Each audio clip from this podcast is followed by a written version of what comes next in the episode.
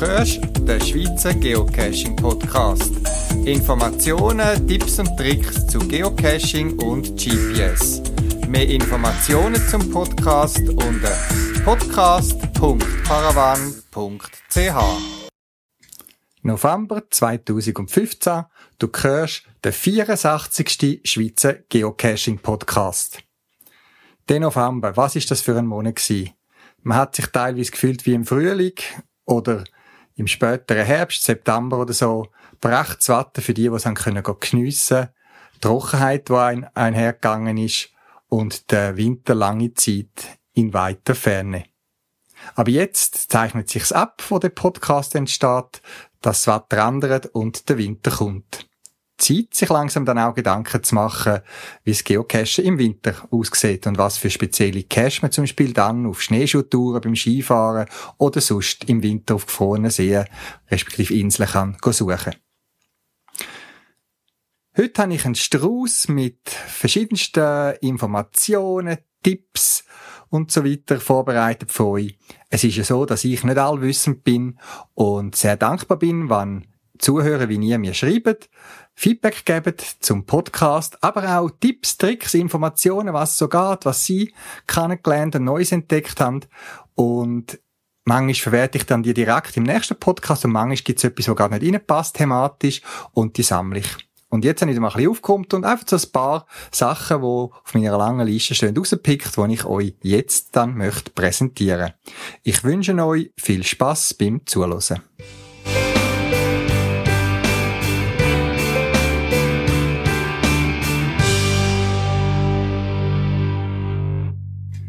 Bei mir ist es so gewesen, dass ich in den letzten zwei, drei Wochen nicht so viel Cash gesucht habe. Ich muss ehrlich sagen, ich bin wieder so wie in einer Cacher-Depression gewesen. Ich habe im letzten Podcast erzählt von meiner Geocaching-Woche im Ausland, wo wir uns ganz besondere Perlen rausgesucht haben und eine Woche lang vielleicht etwa zehn Cash gemacht haben, wo aber wirklich jeder einzelnes Werk gewesen wäre, fast ein, ein Favoritenpunkt zu geben oder sogar mehrere. Ja, wenn ich dann zurückkomme und in meiner Gegend, wo ich schon vieles abgrast habe und mich Cash suche, dann reizt mich einfach so fantasielose Mikros irgendwo am Strassenrand oder unter einer muffig nassen Baumwurzeln nicht so besonders. Ich tu gerne wieder mal erläutern, was für mich persönlich ein guter Cash ist. Das kann für jeden anders sein. Ich habe drei Kriterien an einen guten Cash. Das eine ist der Ort. Also ein Cache führt mich an einen besonderen Ort einen schönen Aussichtspunkt auf einem Berg oben, wo, man, wo vielleicht ein bisschen ab der Wanderwagen ist.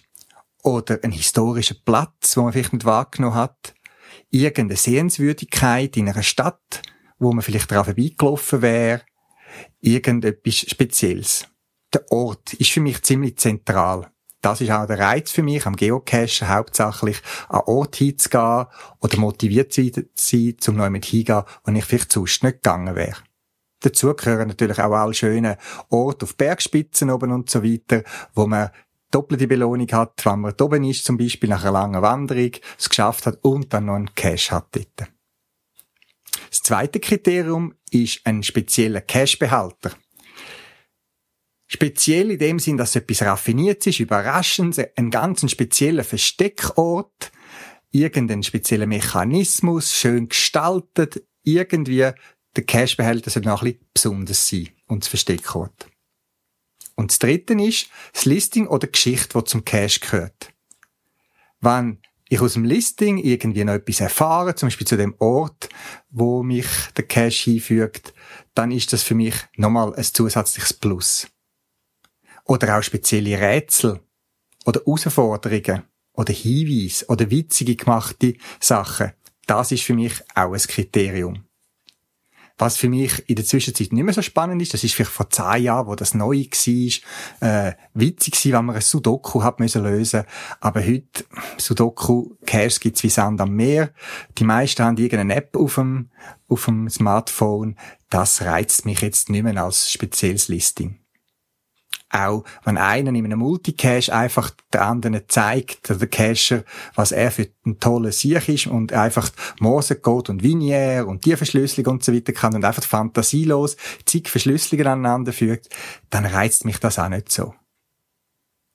Drei Sachen. Ort, der Cache-Behälter, und eben das Listing, die Geschichte um den Cache herum, das sind Qualitätskriterien. Wenn eins von diesen Kriterien schon erfüllt ist, ist das für mich schon ein guter Cache. Also irgendwie am Strassenrand oder irgendwo im Wald ein Cache verstecken, das ist jetzt für mich nichts Besonderes. Aber wenn einer von diesen Punkten erfüllt ist, wenn er mich irgendwo überrascht mit einem speziell witzigen Cache-Behälter, mit einem Öffnungsmechanismus oder etwas so, dann ist das auch ein cooler Cache, wenn vielleicht der Ort nicht so speziell ist.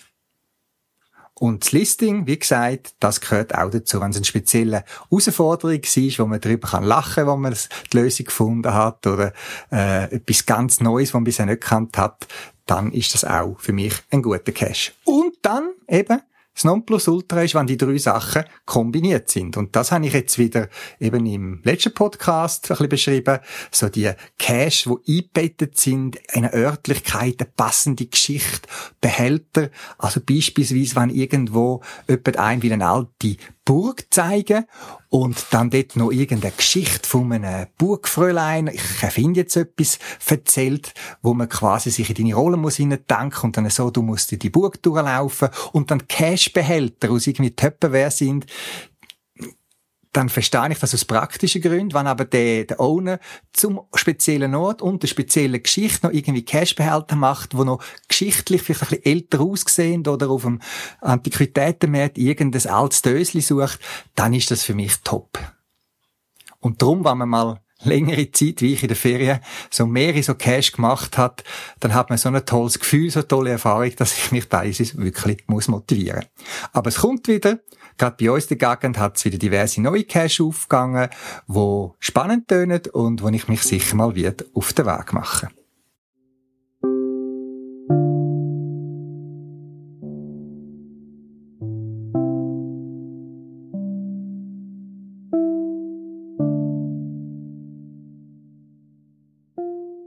Peter ist ein Pettling im Pappestamm. Katharina ist ein Käfer in der Kiefer gegenüber. Jeden Abend lächelt Peter Katharina an. Heute fasst sie sich ein Herz und krabbelt rüber. Peter sagt, ich bin heute so aufgedreht. In seiner Plastikhaut sieht Katharina den Mond. Dann hat sie sich in seinem Bauch zur Ruhe gelegt und dort lieben sie sich, dort lieben sie sich, bis der nächste Geocacher kommt. Es kann nicht immer für immer sein, manchmal ist es nur so lange es ist. Neugier macht glücklich, haben Forscher gesagt, und ich weiß, dass du neugierig bist. Werner ist ein Wiesel im Westerwald. Beate ist ein Baumpilz aus Bauschaum und Draht. Werner ist wild in Beate verknallt. Und heute ist der Tag, an dem er es ihr sagt. Beate schwärmt, ich bin heute so locker drauf. Über Westerwald, Wipfel wandern Wolken und Mond. Beate fällt und Werner fängt sie auf und dann lieben sie sich, dann lieben sie sich, bis der nächste Geocacher kommt. Es kann nicht immer für immer sein, manchmal ist es nur so lange es ist. Neugier macht glücklich, haben Forscher gesagt, und ich weiß, dass du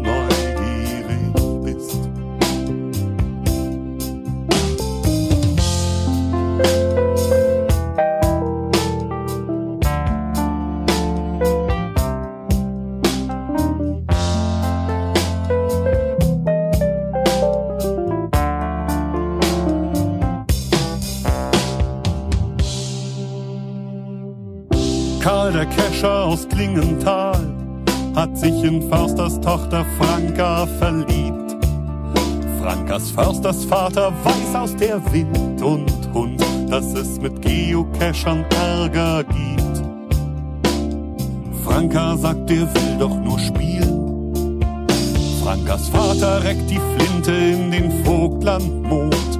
Dann schießt er auf Schweine, die im Waldboden wühlen. Schließlich wartet er still wartet er still, bis Karl der Geocacher kommt.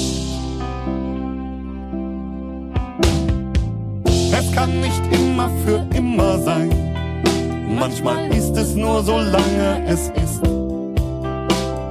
Neugier macht glücklich, haben Forscher gesagt, und ich weiß, dass du neugierig bist. Es kann nicht immer für immer sein, manchmal ist es nur so lange es ist. Neugier macht glücklich, haben Forscher gesagt, und ich weiß, dass du neugierig bist. Und ich weiß, dass du neugierig bist. Und ich weiß, dass du neugierig bist.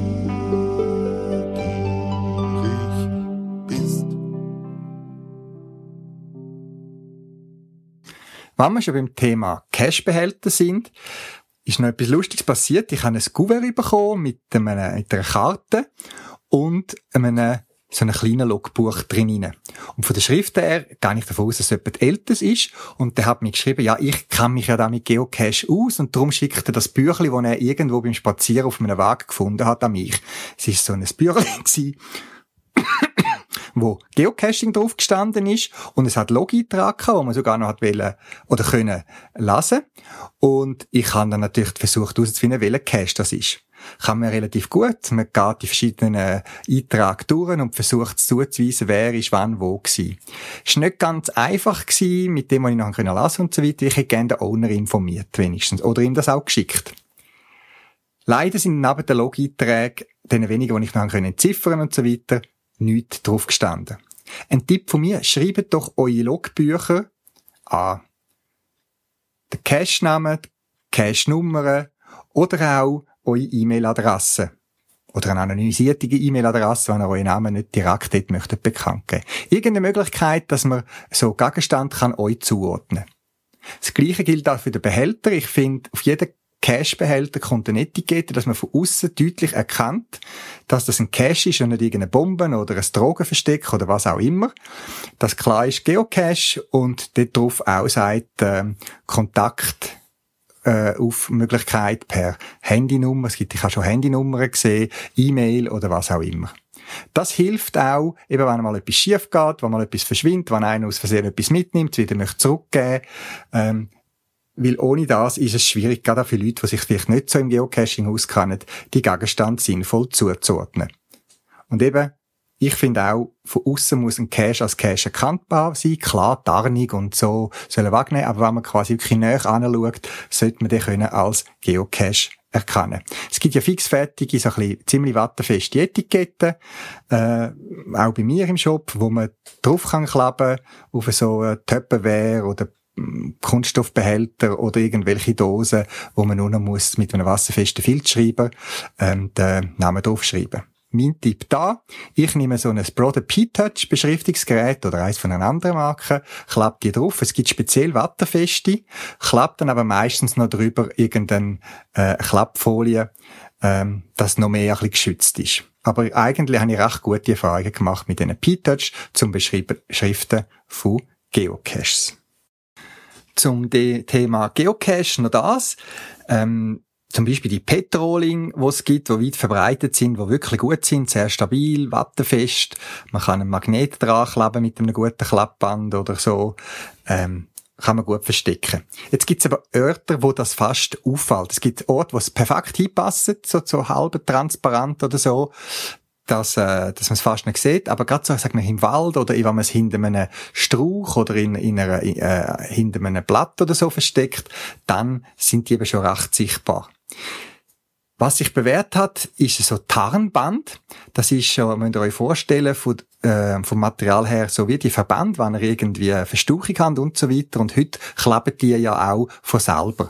Und es gibt ähm, so Tarnband, kostet 5 Franken eine Rolle, wo man so ein bisschen Natur, so ein bisschen Tarnmuster drauf hat, wo man kann um Behälter umwickeln, wo watterfest sind und recht gut heben. Und mit paar Zentimeter, 20, 30 Zentimeter so Streifen kann man schon einen Behälter recht gut tarnen. Ein Vorteil ist noch, es macht je nachdem, wenn ich auch schon erlebt, dass wenn irgendetwas ein bisschen festgehockt ist, bringt man es nicht so gut auf. Sogar ein Pettling, der vielleicht mit nasser Hand so ein bisschen dreht, ähm, die geben dann noch so ein bisschen mehr Reibung, dass man es besser kann greifen Ein Link zu dem Darnband, wo ich jetzt drauf äh, gekommen bin, findet ihr auf der Podcast-Webseite.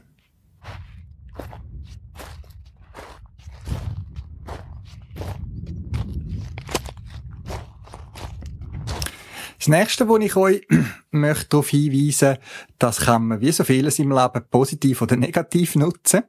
Es geht darum, dass äh, gerade bei Multicaches oder so auf anderen man an einer Station zum Beispiel muss ein Wanderwagen ablassen. Wie lang ist noch von dem Wanderwagen aus in, ins nächste Dorf? Äh, nimmt Zahl und das ist dann ein Teil von der Koordinaten.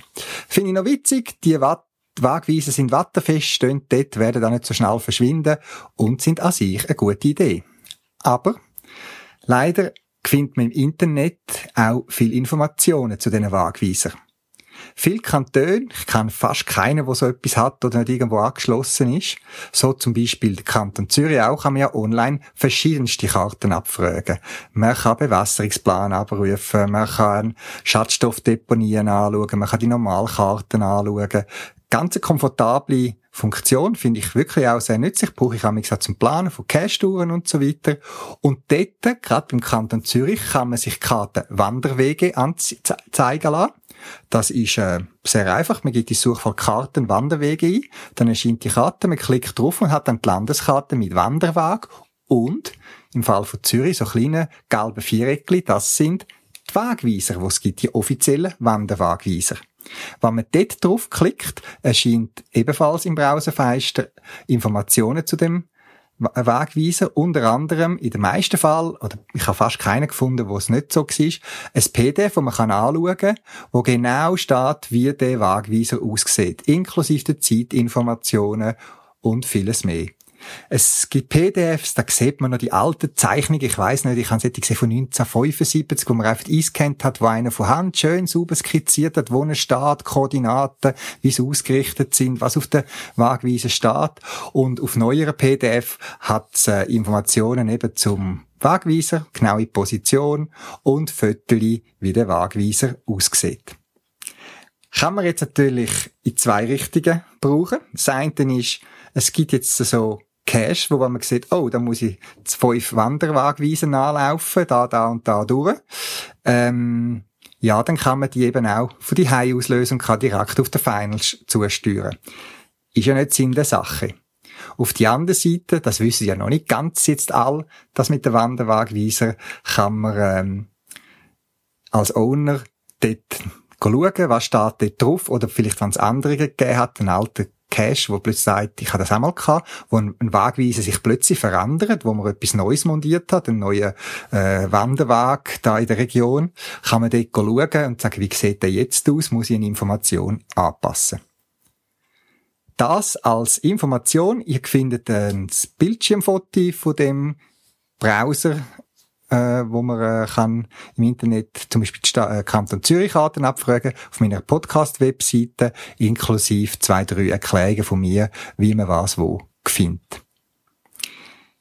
Ich selber habe, nachdem eben ein Wagweiser ein bisschen innerhalb von vier Jahren zweimal sich verändert hat und dann meine Zahlenberechnungen nicht mehr gestimmt haben, habe ich es dann äh, irgendwie so ein bisschen komisch gefunden. Der Pfost ist nämlich einbetoniert gewesen. Sie haben einfach die Schilder geändert, also oben so angeschraubt. Und ich habe dann auch dort äh, mit einem so einem Beschriftungsgerät, Broder P-Touch, habe ich die kleinen Zahlen irgendwo an die Stangen gemacht. Und bei verschiedensten Caches, wo ich weiss, wo vielleicht mal etwas könnte abhanden oder so, mache ich meistens doppelte Infos. Ähm, das heißt, die gleiche Information bringe ich zweimal an.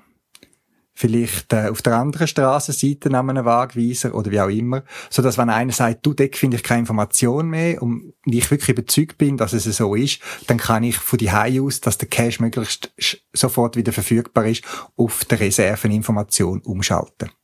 So passiert letztens bei einem Cache von mir äh, im Bereich Hütliberg, wo ein altes Militärstollen zeigt.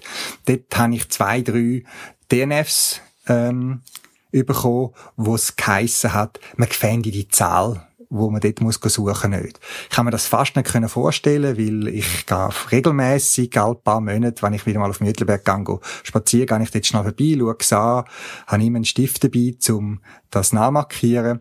Und habe aber, wo ich den Cache ähm, gemacht habe, habe ich am zweiten Eingang, ich weiß nicht, ob das ein Notausgang war oder so weiter, ein 40, 50 Meter entfernt, habe ich die gleichen Informationen nochmal angebracht.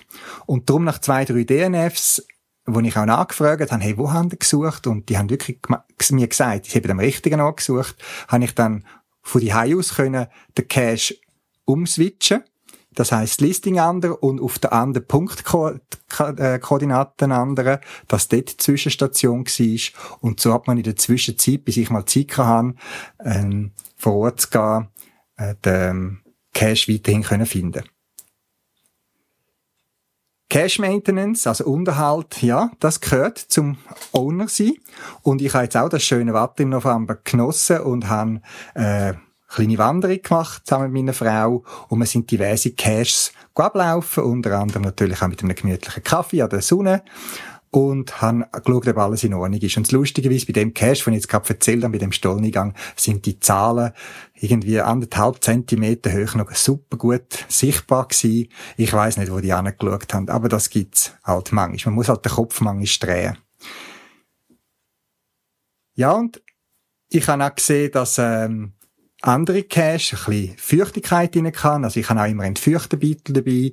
Ich habe so ein, ein relativ grosses Set an Reservematerial, das ich mitnehme, um für alle Fall gewappnet zu sein. Das geht bis dorthin, dass ich einen kompletten Reserve-Cache dabei habe. Also wenn es der Final, ich sage jetzt mal, verbrochen wäre oder äh, irgendwie sonst nicht mehr auffindbar, dann hätte ich einen, einen Reserve-Cache dabei, wasserfeste Filzschreiber. Manchmal nehme ich sogar das Beschriftungsgerät im Rucksack mit, dass ich wieder einen original super vorbereiteten Cache gerade platzieren kann. Weil wie wir vielleicht vermuten können, meine Caches sind nicht gerade Drives in, wo mit dem Auto oder dem Velo gerade einfach schnell halten und dann holen, sondern man muss ein bisschen laufen, auch der Owner, ich also. Und dann möchte ich vermeiden, dass ich zwei, dreimal oder so muss vor Ort gehen. Ja, es tut gut. Mir hat es Spass gemacht, bei meinen Cash vorbeizugehen. Die einen habe ich sicher über ein Jahr, anderthalb nicht mehr besucht. Und in was für einem Zustand die sind. Und ich lerne auch immer, was die, Natur, die Witterung und so weiter mit verschiedenen Cash macht. Und wie wenig das es braucht, dass ein Cache eigentlich sehr gut überlebt. Darum mein Tipp, haben die Cash draussen, die im Winter gefunden werden sollen.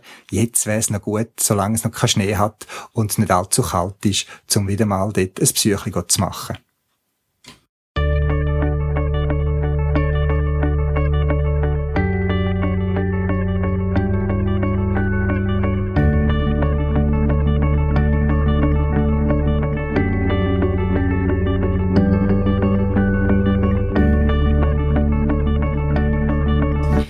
Eine den Spielarten von Caches, wo ich auch schon begegnet bin, das ist eine Station mit Pfeilen zu finden.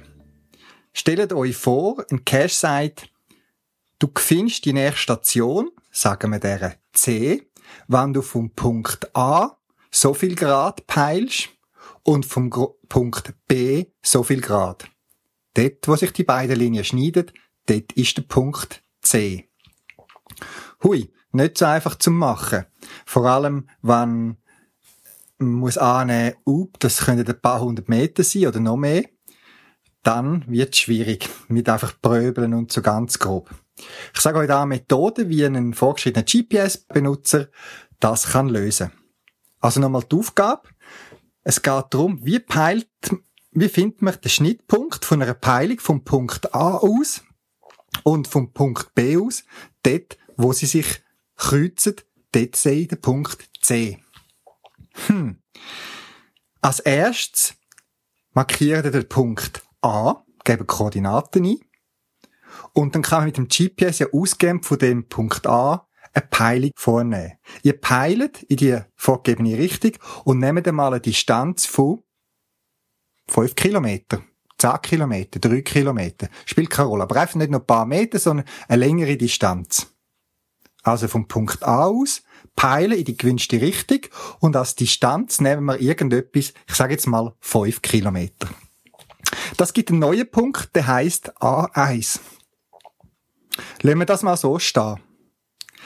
Dann gebt ihr den Punkt B ein und macht das Gleiche wie voran. Ihr peilt in die vorgegebene Richtung und nehmt wieder eine lange Distanz an, zum Beispiel eben 5 Kilometer, spielt keine Rolle. Das gibt den Punkt B1. Wenn ihr das auf einem Blatt aufzeichnet, dann könnt ihr euch vorstellen, dass wenn ihr Punkt B mit B1 verbindet und A mit A1, dann kreuzen sich die Linie und dort ist der Punkt C. Hm, aber wie findet man das auf dem GPS raus, wo die sich kreuzen? Die Lösung ist eine sogenannte Route. Das heißt, ihr definiert im GPS, das müsst ihr mal ausprobieren, mal nachlesen, schauen, wie das geht, möglichst in Ruhe daheim.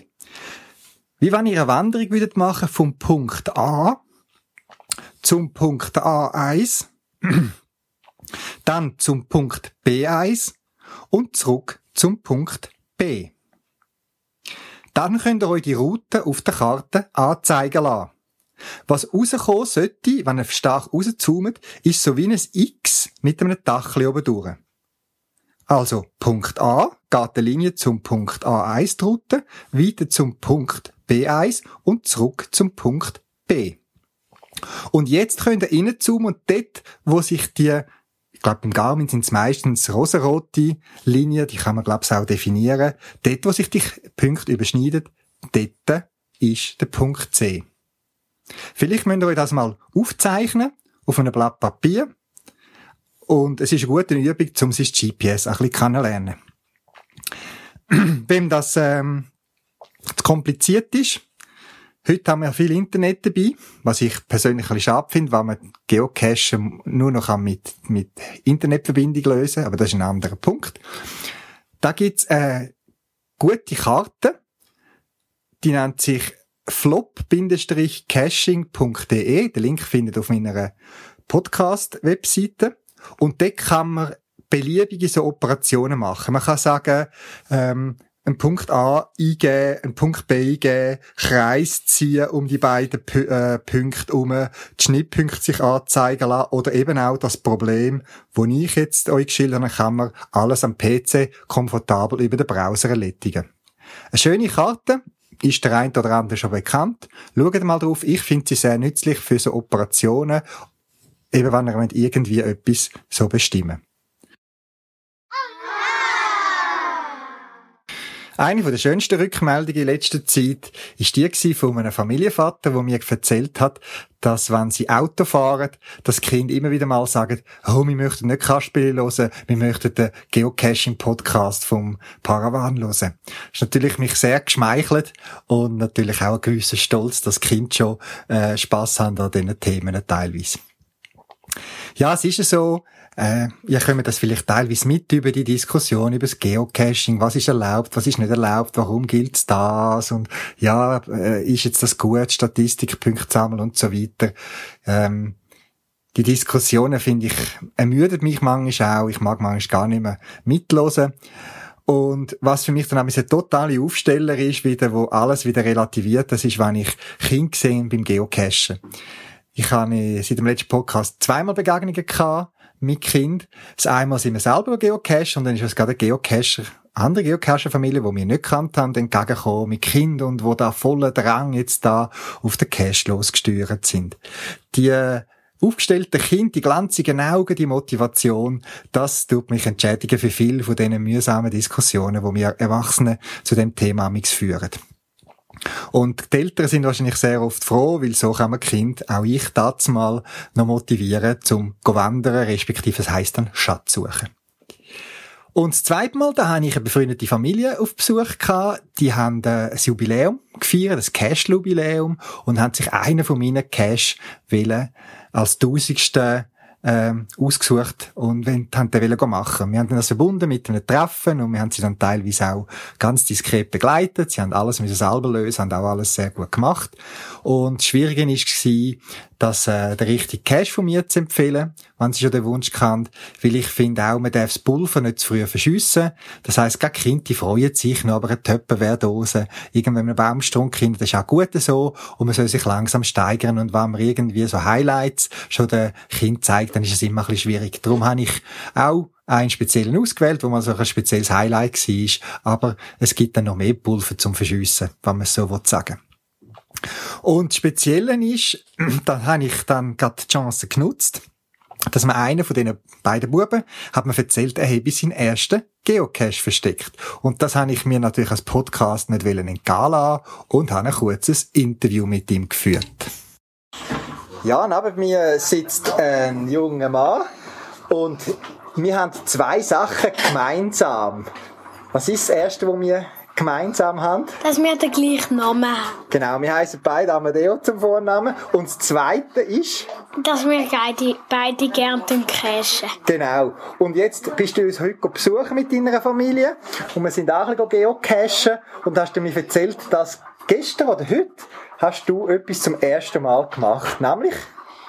Ich habe selber einen Cache geleitet. Ja, jetzt einen Cache geleitet. Wie bist du auf die Idee gekommen? Was hast du für eine Idee gehabt? Darfst du so viel verraten? Also, mein Papi hat äh, gerade bei seiner Runde noch etwas muss, müssen machen bei der Cash.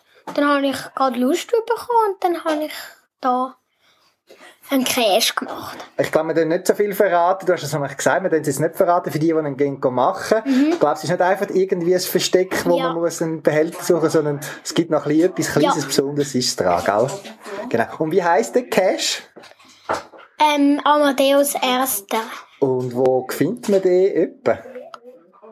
Ähm, in, Ur in Uster im Wald. Im Wald, gut. Ich tue dann auf meiner Podcast-Webseite und ich dann den GC-Code, da finden dann die anderen ganz schnell, die jetzt nach möchten machen, gell? Jetzt, wir haben gestaunt, wir sind unterwegs gewesen und dann hat äh, dein Papi gesagt, dass er freigeschaltet worden und wie lange ist es gegangen, bis er den erst gefunden hat? Eigentlich ganz wenig lang. Am gleichen Tag ist, ist 15 schon... Minuten, Viertelstunde ja. ist es gegangen. He? Hast du noch gestaunt drüber? Ja. Okay. Und ich habe mich auch mega gefreut. Hast dich ja gefreut. Ja, wenn du mit dein, du gehst ja mit deinen Brüdern und deinen Eltern oder deinem Vater geocachen, was gefällt dir dann besonders gut beim Geocachen? Dass man ein bisschen draussen ist und... Ja, du kannst, ja. Auch, kannst auch mit dem Velo ein bisschen draussen rumfahren, ja. bist auch draussen. Aber warum Geocache? Weil man dann wie einen Schatz findet und das finde ich noch spannend. Mhm. Jetzt gibt es leider immer ein bisschen weniger Cash, habe ich das Gefühl, wo man Sachen kann tauschen kann. Hast du auch schon Sachen getauscht? Nicht so viel, aber mm, schon. schon auch. Und machen ihr das nur da in der Schweiz oder wo sind ihr schon überall gewesen, cashen? Eigentlich überall, wo wir in die Ferien gehen und so und auch in der Schweiz. Mhm, gehen wir geocachen? Ja. Okay. Und äh, kannst du vielleicht von ein, zwei besonderen Cash-Erlebnissen erzählen? Einer, wo du sagst, oh, das ist jetzt äh, ganz ein besonderer gewesen, wo mir in Erinnerung geblieben ist? Einer, wo wir heute gerade gemacht haben. Mhm. Ähm, der ist vom Amadeo. Vom anderen Amadeo, gell? Ja.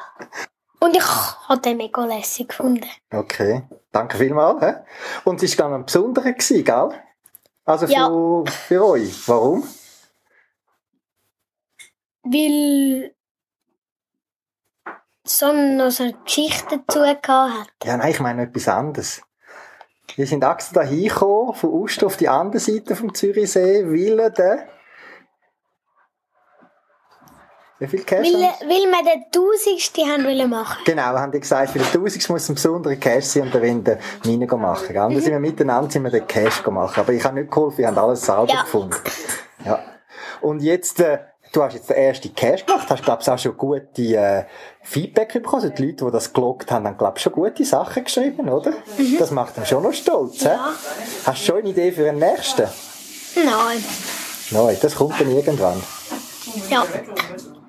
Ja, und jetzt, wenn du in der Schule bist, kommst du ja nicht so zum Geocachen. Wann gehst du nämlich go, go geocachen vor allem? Meistens am Wochenende. Am Wochenende, wenn die Familie Zeit hat. Ja.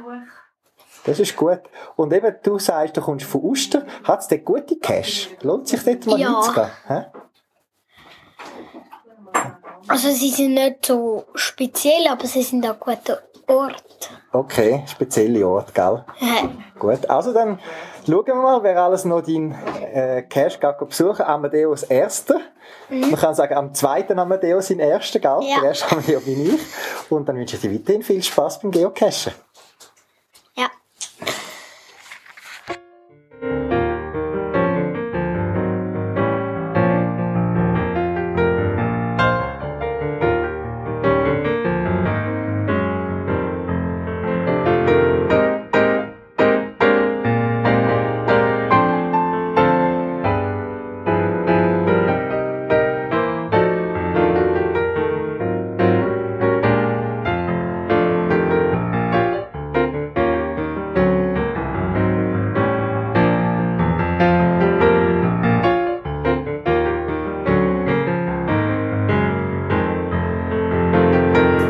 Wie schon erwähnt, mir macht es immer riesig Freude, wenn ich Kinderaugen sehe, die leuchten, die sich mega freuen, wenn sie den Cash gefunden haben. Das ist für mich immer ein Aufsteller und auch eine besondere Motivation, Cash zu machen, wo auch die Familien ansprechen. Es gibt noch eine andere Möglichkeit, zum Leuten eine Freude zu machen, auch als Erwachsene, und das ist das Coin-Wichteln. Ihr kennt den Brauch vom Wichteln, das gibt's in verschiedensten Orten und Organisationen und so weiter, und auch bei uns beim Geocaching in der Schweiz. Wie funktioniert's? Man kann sich über das Schweizer Geocaching Forum Coin wichteln, kann man dort Informationen finden, man muss dann an Attila gehen, kann man per, als äh, private Nachricht kann man ihm sagen, dass man möchte mitmachen. Und kommt dann zu einem speziellen Zeitpunkt zufällig einen Namen ausgelost äh, über. Und dem sollte man möglichst anonym, wie ein Wichtel, einen nicht aktivierten Geocoin als Geschenk zuschicken. Und man selber kommt natürlich dann auch einen über. Und ich finde es immer witzig, von wem man wie, zu welchem Zeitpunkt so einen Coin überkommt. Ich finde es einen lustigen Brauch. Ich mache das ja auch wieder mit und motiviere euch, macht es doch mit. Ihr gebt den Coin und kommt einen neuen Coin über. Spannende Sache und es geht ja auf ans Jahr zu, die Weihnachtstag, die Festtag und warum das nicht auch bei unserer Geocaching-Community in der Schweiz ein bisschen feiern. Den Link ins Forum findet ihr wie immer auf meiner Podcast-Webseite. Zusammen mit geocaching.com macht auch der Paravan Webshop mit bei einer Aktion, die es schon das letzte Jahr gegeben hat. Und zwar ab dem 23. November, Montag, also dann, wenn der Podcast erscheint, gibt's bei uns im Shop pro 30 Franken Einkauf kostenlos ein Travelbug gratis dazu. Ein nicht normaler Travelbug, sondern der sogenannte Green One. Es ist so ein grüner Travelbug. Das letzte Jahr sind es, glaube ich, blau gewesen. Und die sind käuflich, kann man die nicht erwerben. Die gibt es also nur über der Aktion oder wenn man ein Geschenk bekommt oder wie auch immer. Und es ist eine sicher gute Gelegenheit, um so kostenlos zu einem Travelbag zu kommen, wenn man eh etwas bestellt, um wieder mal einen auf drei zu schicken. Oder aber man ist Sammler und sammelt die Travelbags, die wirklich nur in einer limitierten Stückzahl hergestellt werden. Wir haben uns recht viel gesichert, so dass wir euch auch möglichst lange noch bedienen will. Die Aktion läuft nur so lange Vorrat. Nochmal kurz zur Erklärung. Eben Bestellsumme inklusive Versand. Grösser als 30 Franken gibt es ein Travelbag. Wenn ihr zum Beispiel für 82 Franken bestellt, gibt es zwei Travelbags dazu. Für eine Bestellung, die 18 Franken beträgt, gibt es kein Travelbag. Schaut auf der Paravan-Webseite an, ob euch das Angebot anspricht und profitiert, wie gesagt, solange Vorrat.